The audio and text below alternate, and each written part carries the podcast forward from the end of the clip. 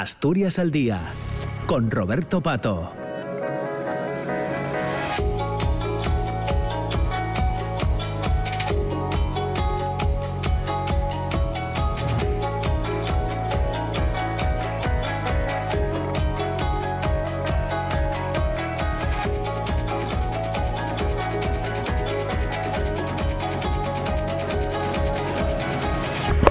Hola, ¿qué tal? ¿Cómo está? Muy buenos días. Son las 9 de la mañana y dos minutos. Bienvenidas, bienvenidos. Comienza en la radio pública en RPA Asturias al Día. Ya saben, el programa que nos va a llevar hasta las 10 eh, de la mañana y que como cada viernes hacemos desde la Junta General del Principado, un programa al que invitamos a representantes de los distintos grupos políticos que están en la, en la Cámara para dialogar, eh, compartir reflexiones, debatir sobre cuestiones de actualidad.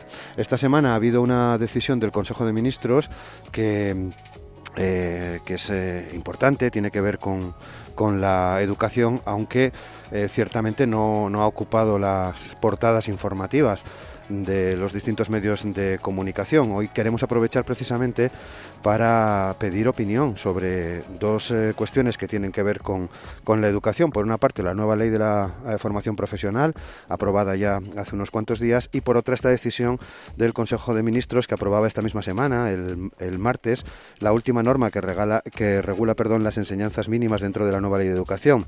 Tras la aprobación de los currículos de infantil, primaria y secundaria, fue el turno de bachillerato. En este sentido, el Ministerio de educación solo fija las enseñanzas mínimas, es decir, lo que se considera como saberes básicos de cada materia y las horas que hay que dedicarles. A partir de aquí, las comunidades autónomas sin lengua cooficial tienen que completar el texto en un 60% y las que sí tienen lengua oficial lo harán en el 50%.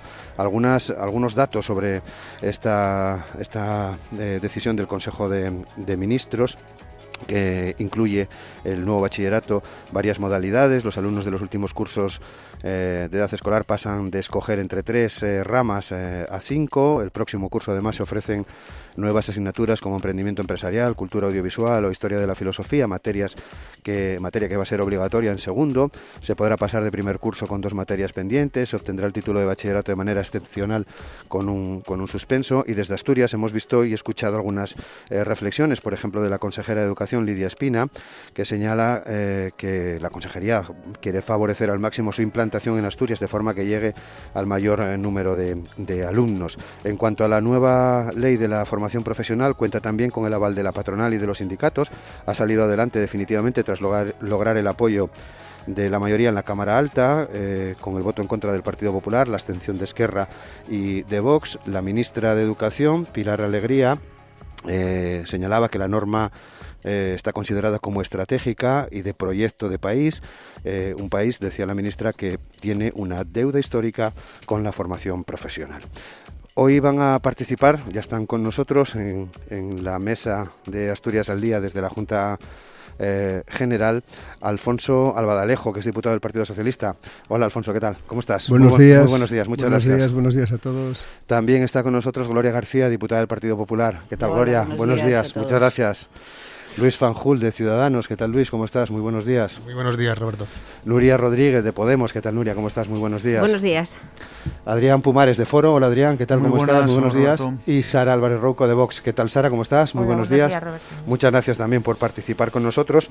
Y como decía, eh, comenzábamos la semana, esta semana en el programa, escuchando a los representantes de los sindicatos educativos eh, hablando de estas dos cuestiones y eh, queríamos cerrar la semana en este viernes eh, trasladando a, al debate político eh, estas, dos, estas dos normas. Y me gustaría empezar, Alfonso, pidiéndote una valoración general en torno a, a- a los nuevos currículos. el que se aprobaba el martes era el de bachillerato. ¿Qué valoración hacéis? ¿Cómo, cómo prevéis que se, que se implante? Bien, yo antes de entrar a, a- a- directamente a la Sí. valoración, que es más propia del debate, Roberto, estimo eh, analizar meramente un marco a través del cual pues vienen dadas estos dos reales decretos, ¿no? que desarrollan ligeramente la ley- las dos leyes orgánicas. ¿no? Las, la ley orgánica de formación profesional, en donde uno de los aspectos esenciales o, eh, digamos, nucleares de la ley de formación profesional es una educación y una formación de calidad. ¿No? Eso parece imprescindible decirlo, porque esa ley orgánica, que además requiere unas mayorías especiales en el Congreso de los Diputados para su puesta en funcionamiento, eh, estima que para, eh, para el 2025 el 49% de los puestos de trabajo requerirá la cualificación profesional, una cualificación profesional distinta, que se adapte al mercado de trabajo. 45% ¿eh? de trabajadores, 45%, 45 de los de, de, alumnos y trabajadores. ¿no? ¿Cuál es el objetivo de esta ley orgánica? Fundamentalmente elevar el nivel de formación. El nivel de formación de alumnos y trabajadores conforme a las necesidades del mercado de trabajo. Eso, eso queda así.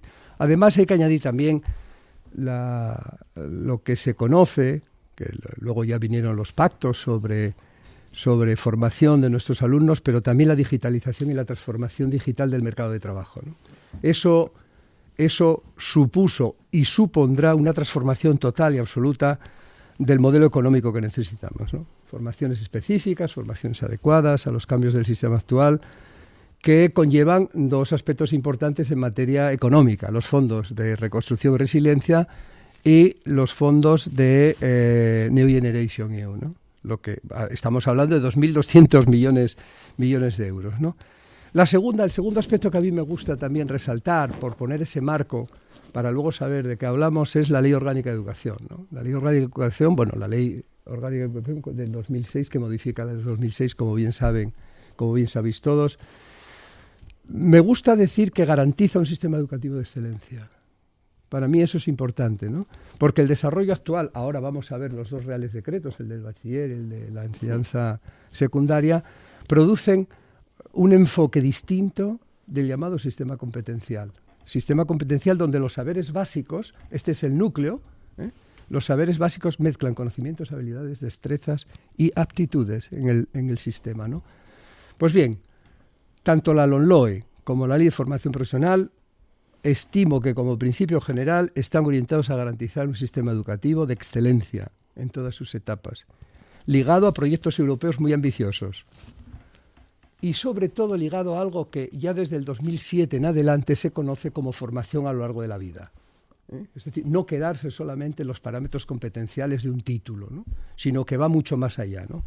Y que está en la formación moderna y europea de todos nuestros alumnos. En definitiva, con esto termino esta pequeña introducción, Roberto, Gracias, que es homologar y actuar nuestro sistema educativo y formativo en sintonía con nuestros vecinos europeos. Si no, no hubiésemos podido tampoco hacer absolutamente nada. ¿no?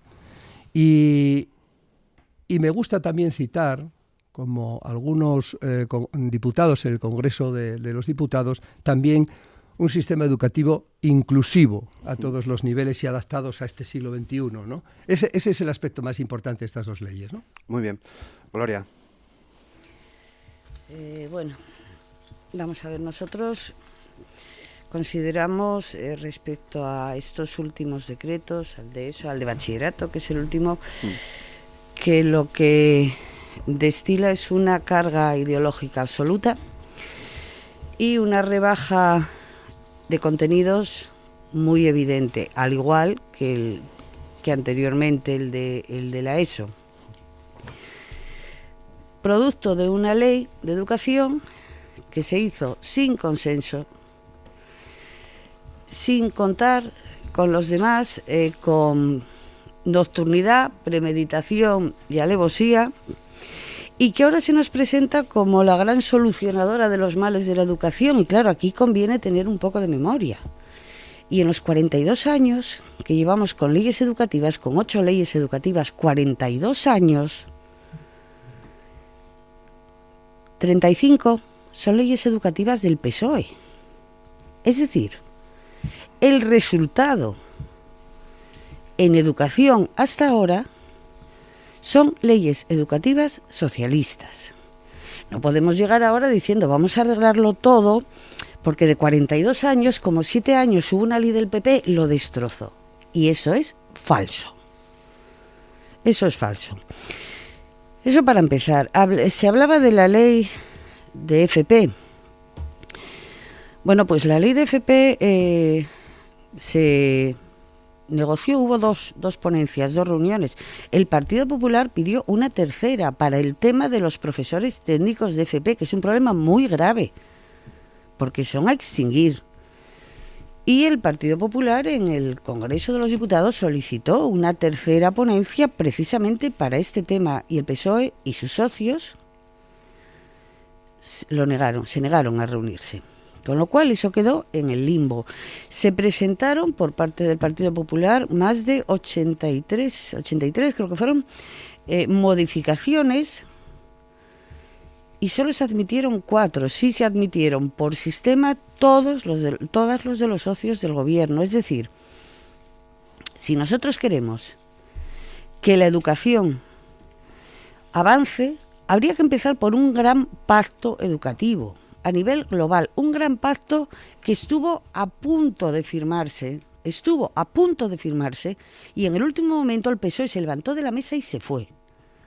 ¿Por qué se fue? Por cuestión de marketing, ni más ni menos, porque pedía un 5% de financiación, el PP decía vamos a empezar por un 4,1 y luego avanzaremos. Pero no interesaba. Y ahí, ahí es donde tenemos, eh, la, yo creo que la, piedra angular. Eh, tenemos que avanzar todos y desde luego con estos decretos la educación no avanza. Luis, de Ciudadanos, Luis Fanjul.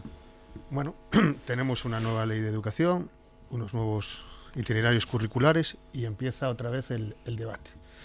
Y eso es lo que a mí me produce desazón y tristeza. Es decir, como se acaba de decir aquí, en los otros 42 años hemos tenido ocho leyes de educación, una ley cada cinco años. Y las leyes de educación en sí mismas, yo parto del hecho que tienen buena voluntad, no son malas ni, buenas. Lo que tienen que tener es permanencia, permanencia para poder evaluar sus resultados. No creo que haya dos familias que tengan a dos hijos que hayan hecho el mismo currículum, porque como estos cambios, estos vaivenes, pues desconciertan a las familias, a los docentes y por supuesto a los alumnos. En esta ley hay una dicotomía, una disputa entre si valores eh, morales, valores eh, emocionales y eh, el conocimiento. Yo creo que son compatibles y claro, pero parece esa desconfianza de que con la ley no se va a avanzar en, conocimiento por parte de los de los alumnos. Y claro, hay algunas asignaturas que hablaremos posteriormente que parece que quedan un poco diluidas.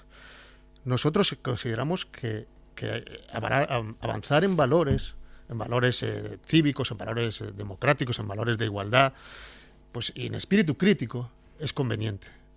Pero eso no debe eh, ocultar los objetivos que tiene en en su caso la educación, que es adquirir conocimientos. Adquirir conocimientos y sobre todo la parte de ese espíritu crítico. La ley avanza en algunas cuestiones que yo me, parece, me parecen acertadas, como son el tema de, en el caso del bachiller, crear un bachiller general para esos chavales que esa todavía no tienen muy claro qué itinerario van a, van a, van a escoger, como es que el, bachillerato de, artes lo divide entre lo que son propiamente artes escénicas, bellas artes y las, y las musicales. Yo creo que eso es una, una buena medida. Pero como digo, hay alguna cuestión, especialmente en alguna asignatura, como son el tema de la filosofía, como el tema también de la evaluación, que, es discutible. Pero como digo, siempre, cualquier ley educativa necesita permanencia. Y luego podremos hacer los ajustes convenientes. Ahora, eso sí, las leyes de educación deberían ser consensuadas. Deberíamos, como siempre ha dicho mi grupo, la educación es un tema lo suficientemente sensible para que vaya, haya un acuerdo, por lo menos, entre las fuerzas mayoritarias. No puede ser un campo permanente ideológico. ¿Terminaste, Luis? Sí. Nuria, Podemos, Nuria Rodríguez. Bueno, pues a ver, eh, no es cierto que la actual eh, ley de educación no haya contado con el consenso social, ni muchísimo menos. Ha contado con el consenso de los sindicatos, de las asociaciones de padres y de madres, incluso de las asociaciones de alumnos y alumnas, con lo cual es una, una ley absolutamente consensuada. Efectivamente, tiene que haber diferencias ideológicas porque las leyes de educación también son y se han utilizado hasta la fecha en múltiples ocasiones como elementos ideológicos determinados y es, eh, es entendible. Y yo comprendo que haya partidos políticos de la derecha que entiendan que como no se ha consensuado con ellos, pues eh, se diga de manera muy generalizada es que esta es una ley que no cuenta con el consenso. No es cierto. Los principales agentes educativos han sido consultados y consultadas y evidentemente ahí se cuenta con, la, con ese respaldo. Y hay que recordar que durante muchos años, hasta hace muy poco y aún todavía seguimos sufriendo, una ley que efectivamente sí que no fue consensuada con nadie, ni siquiera con los principales eh, agentes educativos, como fue la ley BERT. Una ley en la que eh, una ley absolutamente estricta que causó eh, las mayores cifras de fracaso escolar hasta, hasta la fecha de la historia educativa eh, en el Estado español. Y no lo digo yo, lo dicen los agentes que se encargan de valorar y evaluar esta cuestión. Con lo cual, cuando hablamos de esa dicotomía entre conocimientos que apuntaba Luis, entre conocimientos y, y otro tipo de valores, creo que no, no se ha analizado en profundidad lo que supone esta ley. ¿no? Es decir, hay que preguntarse primero si esta ley, esta nueva ley, eh, aborda los retos que tenemos para el futuro y, sin lugar a dudas, los aborda porque permite una mayor flexibilización, porque establece em, unas metodologías absolutamente innovadoras con respecto a la transmisión de conocimientos, que ahí está el quid de la cuestión. Es decir, pasamos de una ley eh, de exigencia absoluta y totalmente memorística, que es un problema gravísimo para el alumnado, y pasamos a una ley que eh, aborda al alumno y a la alumna como el centro, como el eje fundamental de su desarrollo educativo. Y esto permite una mayor flexibilización tanto a nivel estatal como a nivel autonómico. Las autonomías tienen mucho que decir, entendemos eh, fundamental porque es una reivindicación histórica que las autonomías tienen eh, que eh, establecer currículum determinado y, por tanto, todos los conocimientos, todos los saberes generales que tenemos dentro del ámbito, educativo pueden ser eh, tratados así. Por tanto, bueno, creo que es importante de partida dar datos concretos y, correctos sobre bueno, pues cuestiones determinadas. Mm, Adrián, Adrián Pumares, Foro. Sí, yo si, si cada vez que hay hablamos de, de leyes educativas o y, o tenemos debates similares a este, yo creo que, el escenario es muy similar independientemente, independientemente además de, quién parte de la ley, ¿no? si parte del Partido Socialista o si parte del, Partido Popular.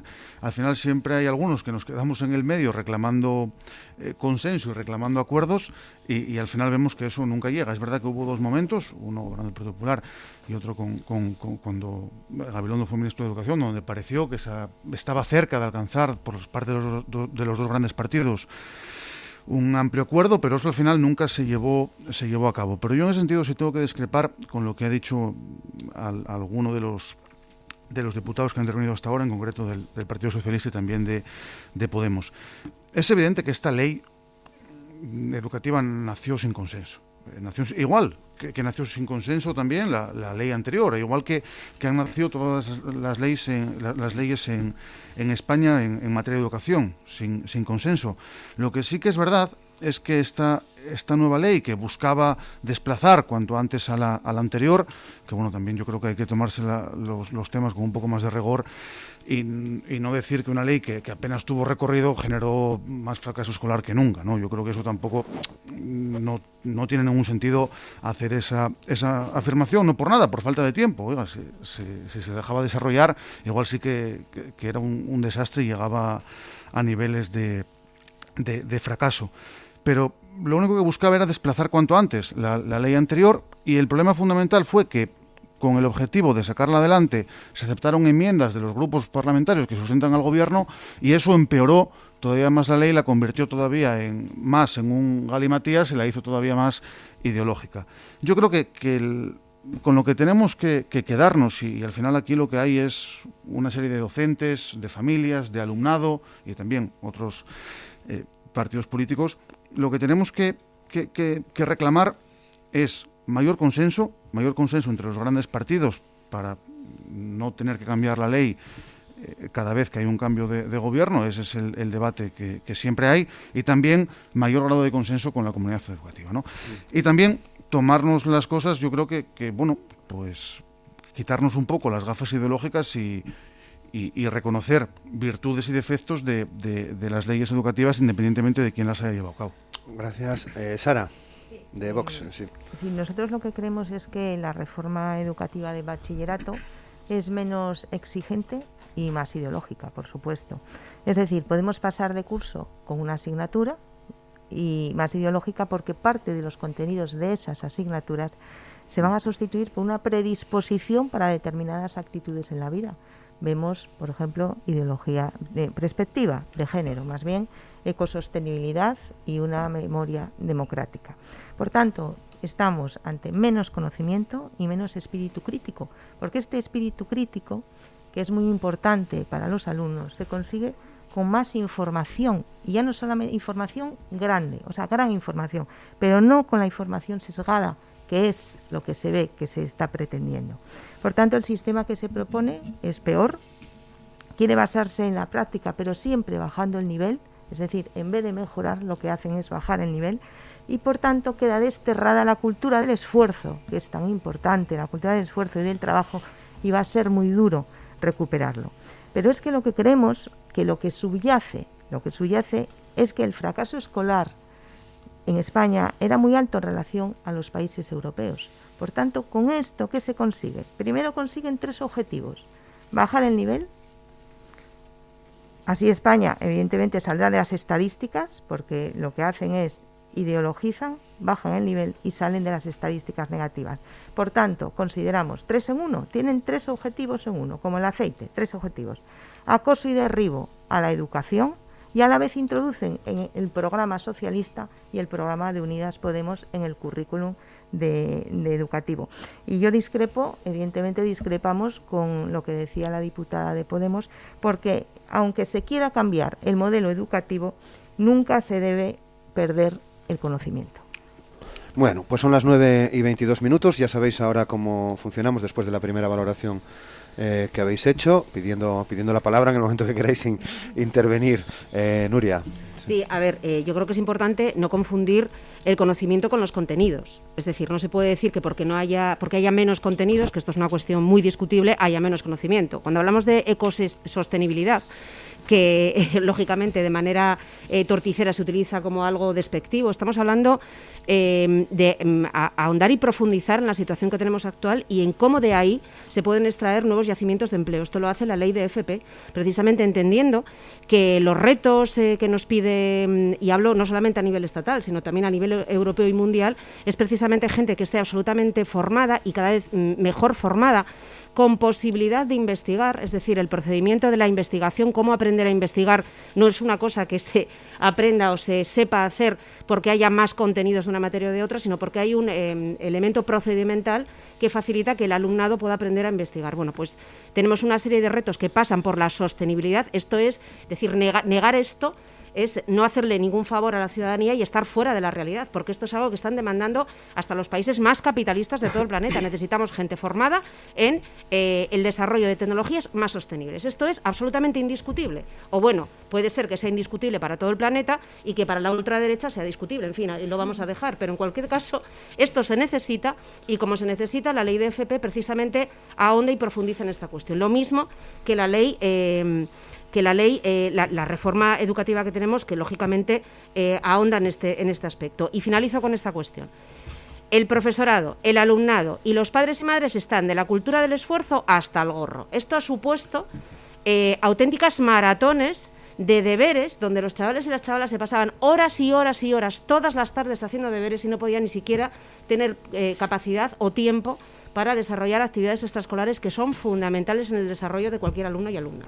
Con lo cual, eh, hablar de la cultura del esfuerzo supone establecer un elemento fundamental para las élites. Es decir, quien pueda pagarse un profesor o una profesora particular, quien pueda tener tiempo para esta cuestión, entonces logrará los objetivos. Y no precisamente la cultura del esfuerzo profundiza en un aspecto fundamental, insisto, que defendemos a ultranza, que es valorar a cada niño y cada niña por sus propias capacidades, no pedirle cuestiones que no puede eh, eh, desarrollar, sino analizar cuáles son sus capacidades y entender que un examen escrito, por mucho que hayas estudiado y aunque saques un 10, eso no quiere decir que seas más inteligente que el de al lado o menos inteligente, sino que hay otras capacidades que hasta la fecha las leyes educativas no han tenido en cuenta.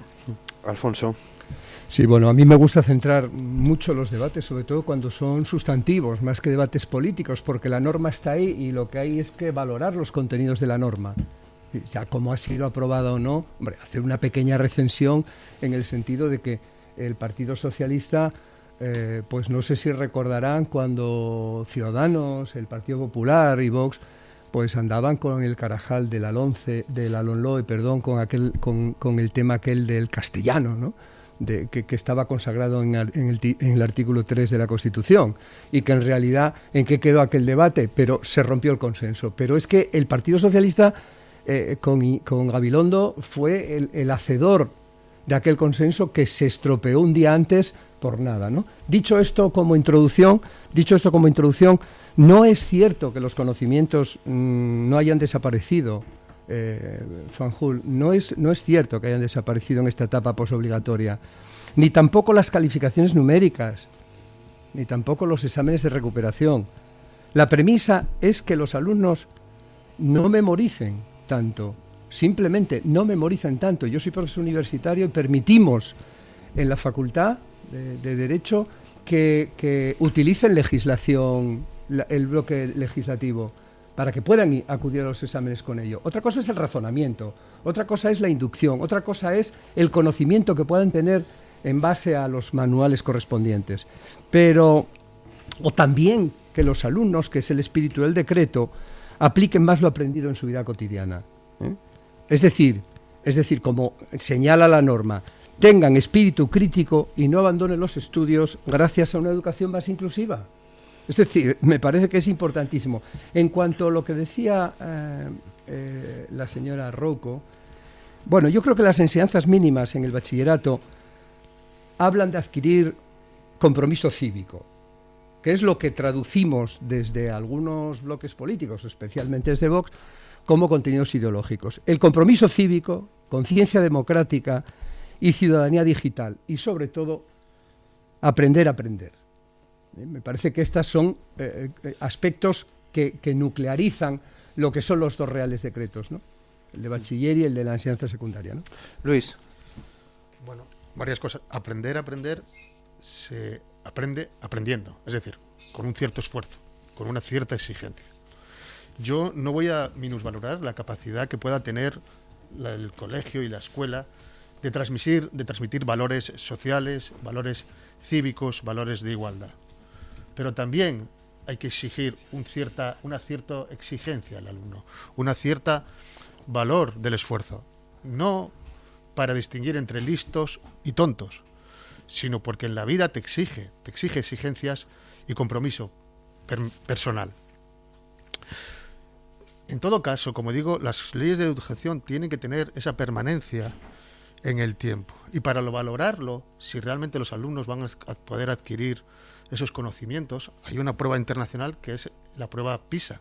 Y veremos cómo estarán los alumnos españoles dentro de unos años. Esperemos que no tengamos que volver a hacer una nueva ley de, educación por esos informes.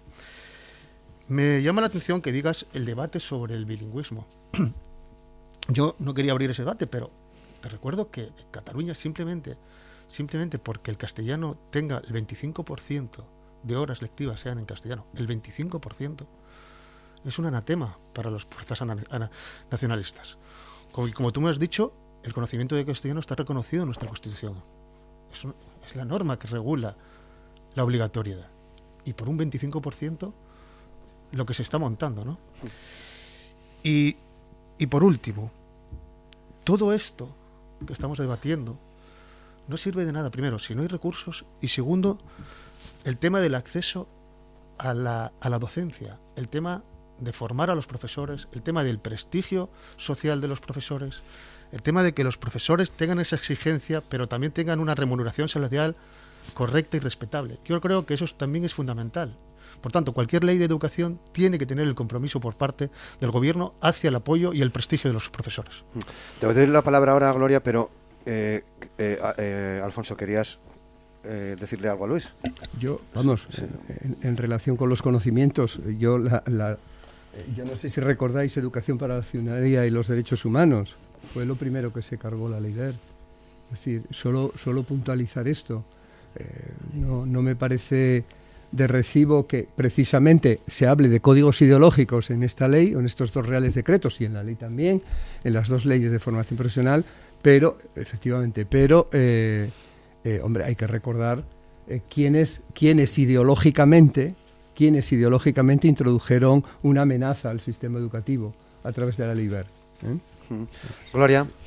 Y bien cargada, que quedó educación para la ciudadanía, porque no había cosa más ideologizada que aquella, que aquella asignatura. Eh, el decreto de la ESO, por poner un ejemplo, fulmina la filosofía. Fulmina la filosofía. Reduce la historia porque aquí lo que cuenta es a partir de 1812. Y lo otro eh, se pasa muy por, por, por alto. Y vamos a ver, aprender, aprender. ¿Qué aprende el que aprende a aprender? Porque es la pescadilla que se muerde la cola. Rebajamos conocimientos.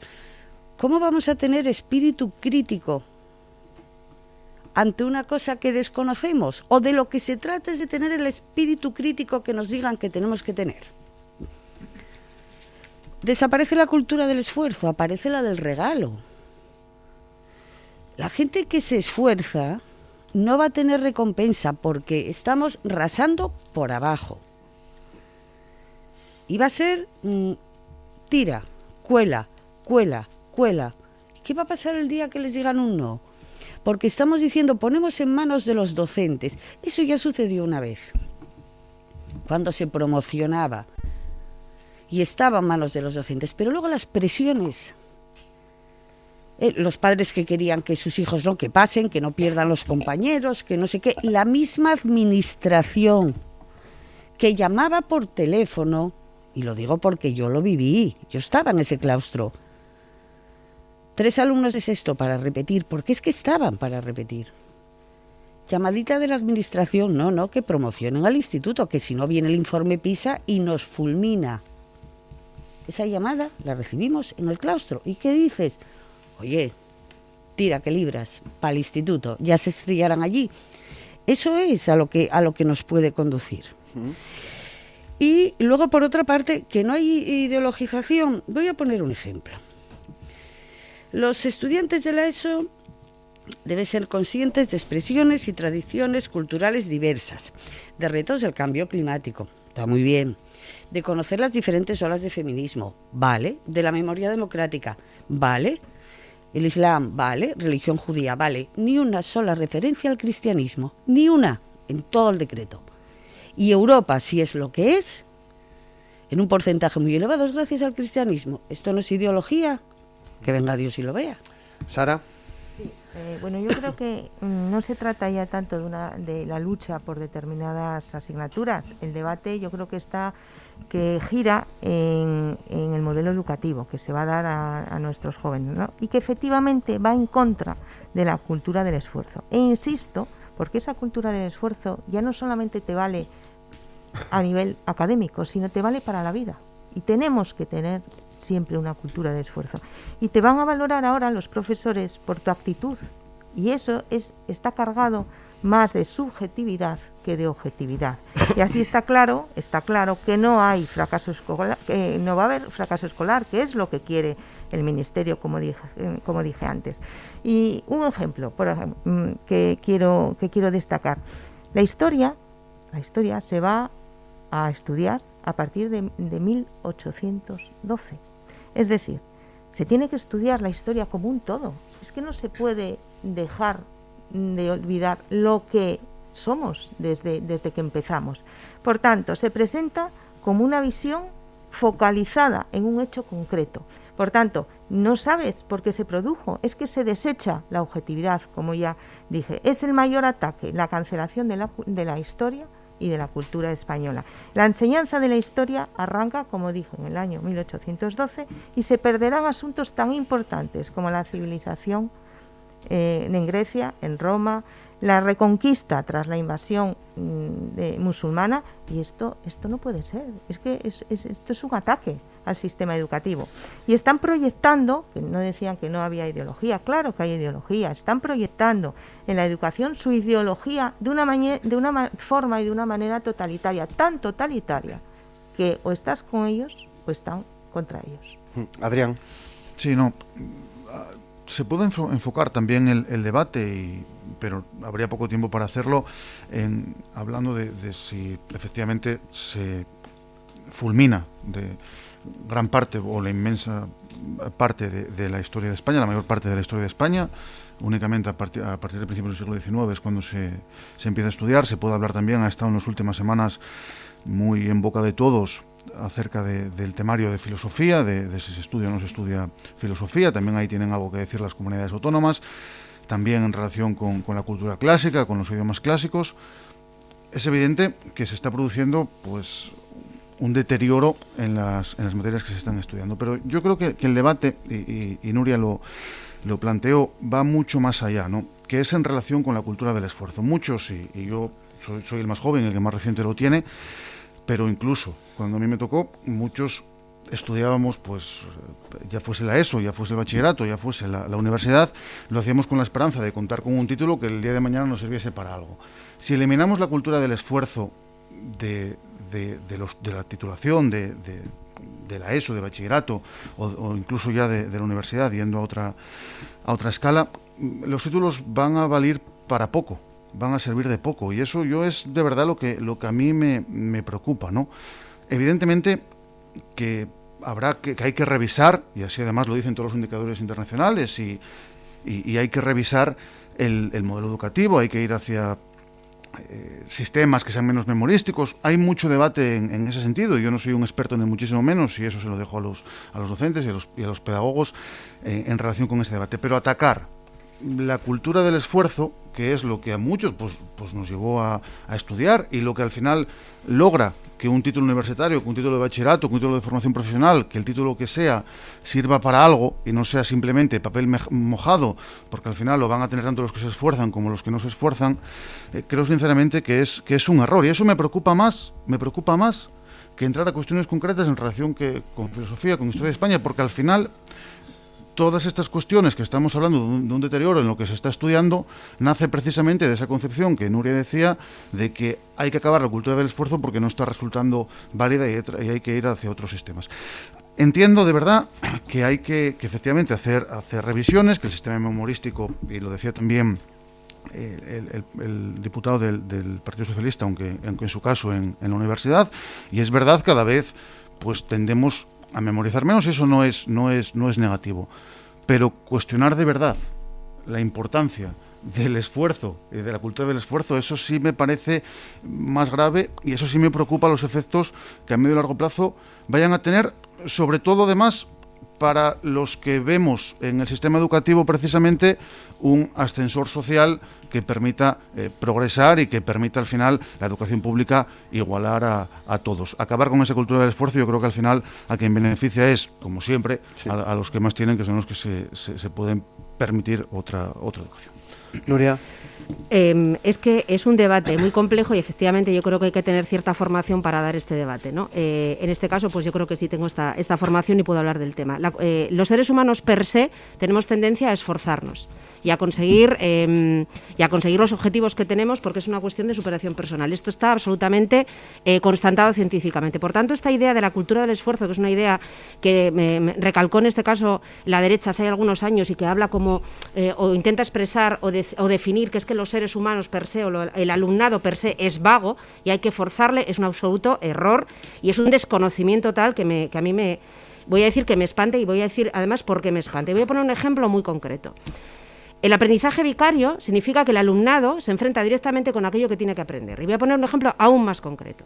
Cuando les enseñamos a los niños y a las niñas cómo funcionan las eh, flores, cómo se polinizan, hay varias formas de hacerlas. Eh, la forma que estamos utilizando ahora es una fórmula absolutamente memorística donde les damos un libro y les decimos, esto es una flor con un dibujo y apréndete, hay unas flechitas que salen con el nombre de cada parte de la flor y te lo tienes que memorizar. Lo que dice el sistema vicario o el sistema eh, o el aprendizaje vicario que es muchísimo más interesante, es que sacamos al alumnado fuera del libro y lo llevamos a ver cómo funciona una flor. Y lo hacemos en el medio eh, natural y en el medio real, que es la manera de aprender. Porque no sé si os dais cuenta que todo lo que tiene que ver con lo memorístico es absolutamente sintético. Las personas no aprendemos a través de los libros, tenemos información a través de los libros, pero donde aprendemos de verdad, donde se da el aprendizaje significativo, es en lo que vivimos día a día. Es decir, hay una experiencia maravillosa en el Colegio de Cabo Rana hay un aula concreta que se llama aula de matemáticas. Ese aula de matemáticas, donde todo es tangible y todo se puede tocar, es un supermercado, un supermercado en el que han participado, para hacerlo un supermercado de juguete, entre comillas, para hacerlo han participado las familias, los padres y las madres, el equipo directivo y el alumnado. Y el, equipo, y el alumnado allí lo que hace es aprender operaciones matemáticas fundamentales para la vida utilizando este sistema y utilizando una eh, fórmula hipotética, por ejemplo, para aprender las fracciones utilizan las pizzas, pero de verdad, las tienen allí. No son pizzas de verdad reales, pero son pizzas de plástico con las que, porciones de pizza con las que van aprendiendo. Esto también es cultura del esfuerzo. Lo que estamos diciendo es que hay dos sistemas, eh, en este caso en LIZ, quienes apostamos por entender al alumno y a la alumna en toda su integridad, no como meros eh, seres pertenecientes a una masa, a las que se les mete en unas, en unas... Esto es lo que quiere Vox y es lo que está promulgando Vox, que me parece perfecto, su opinión y su parte eh, y su conocimiento con respecto al ámbito educativo, y es lo que defienden, y yo, bueno, pues es absolutamente respetable, y estamos quienes decimos que todos los niños y las niñas tienen que tener los mismos derechos, que todos los niños y todas las niñas son diferentes, y hay que trabajar esa diferencia para potenciar precisamente esas habilidades que tienen y que muchas veces se esconden porque lo que se les exige es que memoricen de una manera brutal para luego vomitar en un examen y en función de esa, de esa nota se va a establecer si se han esforzado o no se han esforzado. Completamente antinatural. Y finalizo con esto, que me gustaría decirlo, voy a terminar. Tenemos que entender de una vez que más contenido no es más conocimiento. Decir esto es una imprecisión absoluta. Más contenidos no supone más conocimiento. Más conocimiento supone hacer las cosas de una manera coherente con el niño y la niña que tenemos delante para favorecer su desarrollo integral. Alfonso. Sí, hay tres consideraciones que yo creo que hay que aclarar o precisar. ¿no? La primera es la cultura del esfuerzo que comentabais anteriormente. ¿no? Bien, el alumno eh, tiene que sacar como medio mínimo de cinco. Alcanzar los objetivos, ir a clase y presentarse a las pruebas.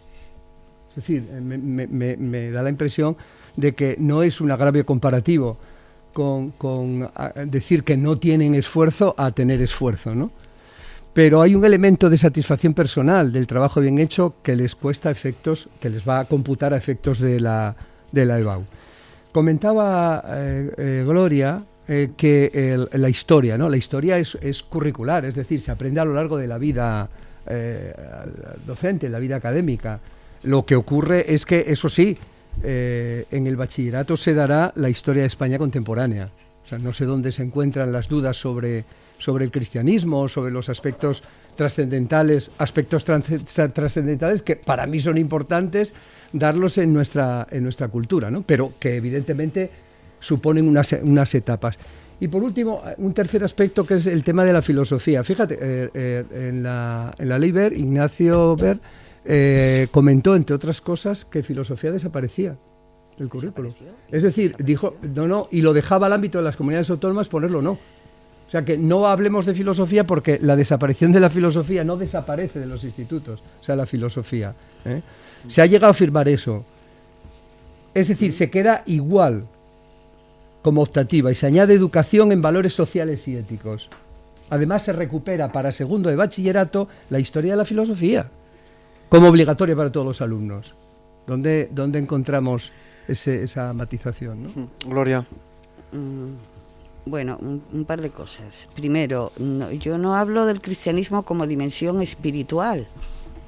Yo hablo del cristianismo como un, un, suceso, vamos a llamarlo así, que a partir del cual se construye la historia de Europa. Y yo digo que al igual que se llama, que se habla del Islam, no se nombra el cristianismo para nada.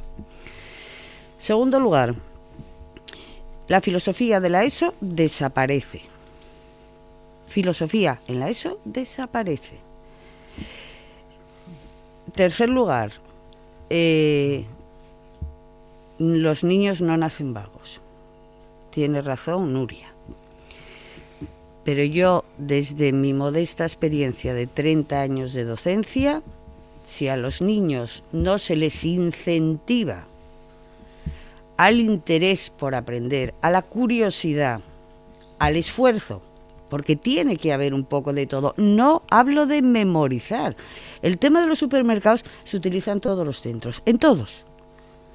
Es lo típico, toma Pues un ejemplo monedas. concreto para Bueno, no- pero que quiero decir que, mm, a ver, que es algo que, que está ahí, que se, que se utiliza, como se utilizan muchos otros recursos, pero lo que, lo que tenemos que hacer es, nuestros, hablamos de niños, pero luego pasamos a adolescentes. Lo que no podemos es decir, mira, no te va a contar insuficiente, suficiente, no sé qué, pero luego vas a llegar a la ESO, a, perdón, al EBAU, y van a ser las notas a la milésima.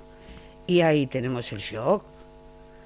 Ahí tenemos el shock, porque pasamos de no haber notas. Y luego hay una cosa muy importante que no estamos tocando. Hay un 40% del currículo que depende de las comunidades autónomas. A estas alturas, que nos metemos en Semana Santa y casi en mayo, la Consejería de Educación aún no ha sacado ninguna resolución que desarrolle la parte del currículo que le toca. Y luego, ¿qué va a pasar con los centros? ¿Cómo van a programar? ¿Cuándo lo hacen? ¿En agosto? El martes, en Decretos, Gloria, ¿eh? Bueno, como no. sea, como sea, pero había un pro, pero un momento, había un proyecto, había un proyecto ya de decreto. Y el Principado mm, tiene que poner, o si no, yo no digo que haga las cosas en una semana, pero que haga como otras comunidades, que pida una moratoria para poder hacer las cosas bien. El martes. Adrián. No, muy, muy rápido, porque bueno, ya se acaba también el, el- el- el- el tiempo y, y querrán intervenir otros, pero simplemente decir que, que una cuestión es hablar de- del modelo memorístico o otras formas de, de enseñanza, donde a todos también en muchísimas ocasiones se nos, se nos aplicó otros, otros modelos que no eran exclusivamente memorizar, pero eso no tiene nada que ver con de la cultura del esfuerzo y con, y que luego haya que demostrar esos conocimientos independientemente de cómo los, los hayas alcanzado, que efectivamente Ahí cuando me hay- describáis en qué consiste, perdona, hay- ¿eh? cuando me describáis en qué consiste la cultura del esfuerzo, pero de una manera científica, entonces entraremos a debatir. Como es una palabra sin más, una frase que no tiene contenido, perdonadme, pero no la entiendo. Lo que no- los objetivos, el lo que no tiene a las pruebas. lo que sí, no sí, lo que no no tiene contenido sinceramente y lo que yo Sí. creo de verdad que, que- que- que afecta a, a muchísimos que, repito sobre todo a los que vemos la educación como, como una forma de, progresar es que al final sea efectivamente irrelevante que uno se esfuerce más que otro se esfuerce menos y que al final podamos dejar los en papel mojado.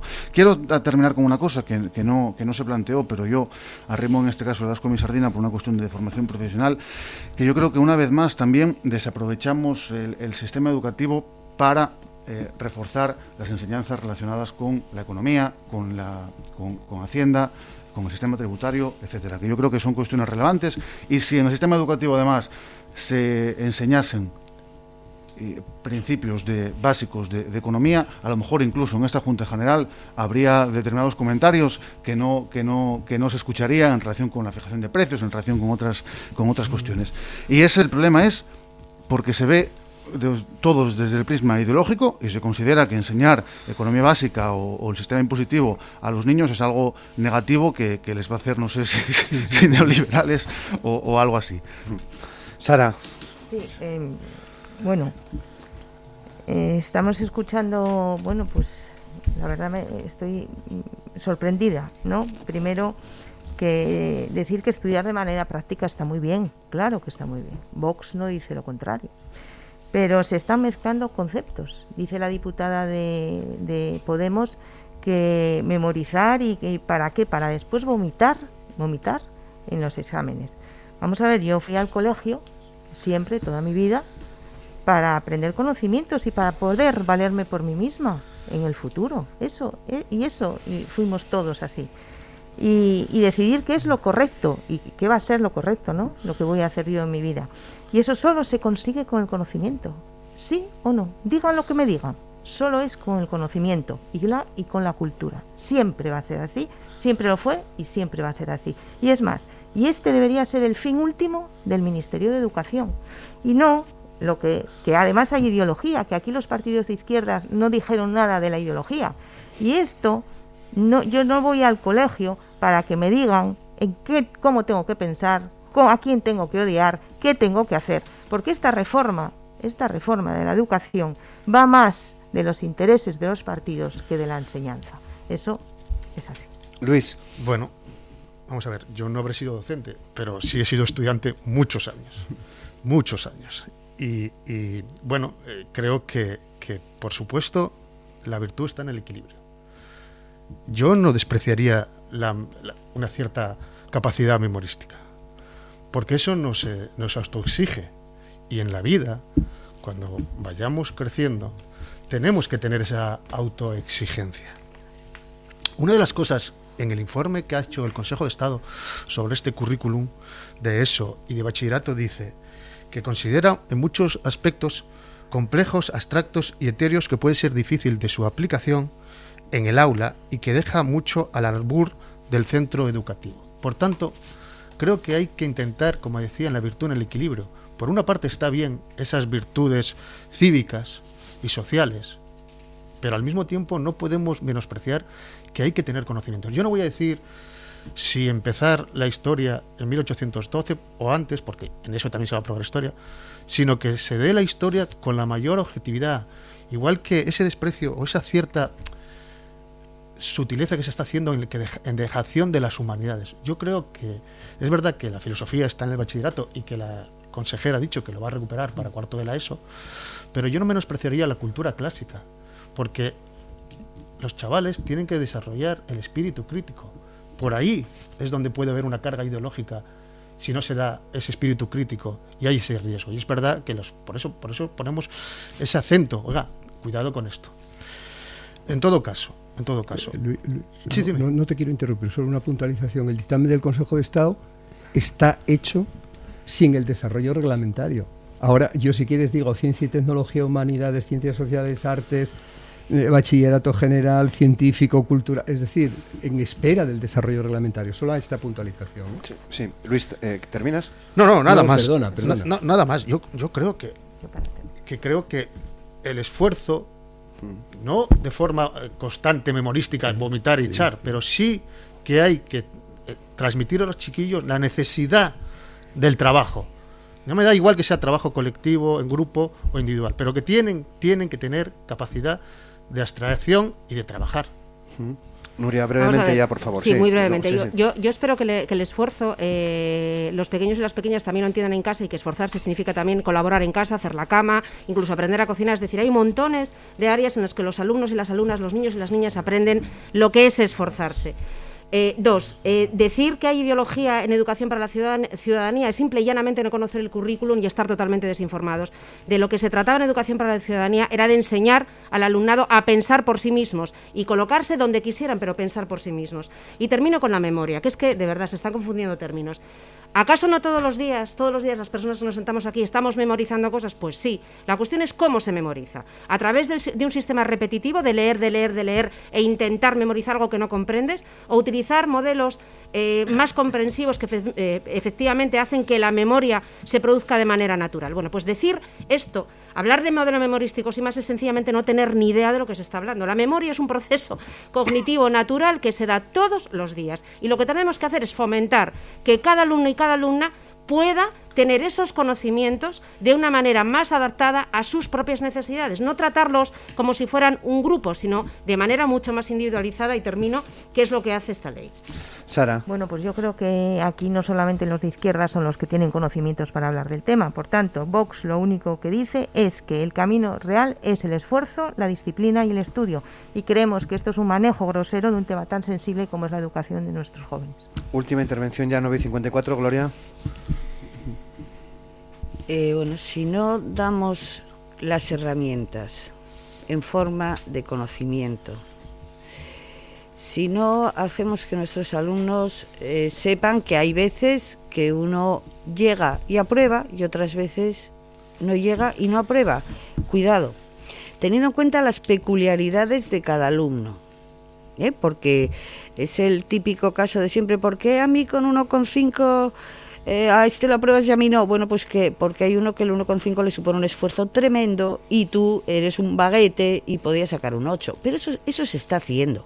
Lo que no vale es desincentivar al crío que, o cría que se está esforzando ¿eh? y que dice, oye, y este porque no le da la gana, porque no le da la gana, pero mm, pasamos todos y no puede ser, porque ahora es todo sí, sí, sí, ¿eh? y para que se entretengan bien vamos a darles 400 euritos para el Fortnite, ¿eh? pero después les van a caer unos, unos, unas decepciones a las que no van a estar acostumbrados porque ven que no necesitan ni esforzarse para conseguir cosas, ni, ni prácticamente molestarse porque se les da hechas. Ahora bien, lo siguiente va a ser decir que con esta ley educativa van a mejorar los resultados y va a disminuir el fracaso escolar. Y eso es una verdadera estafa, decir eso.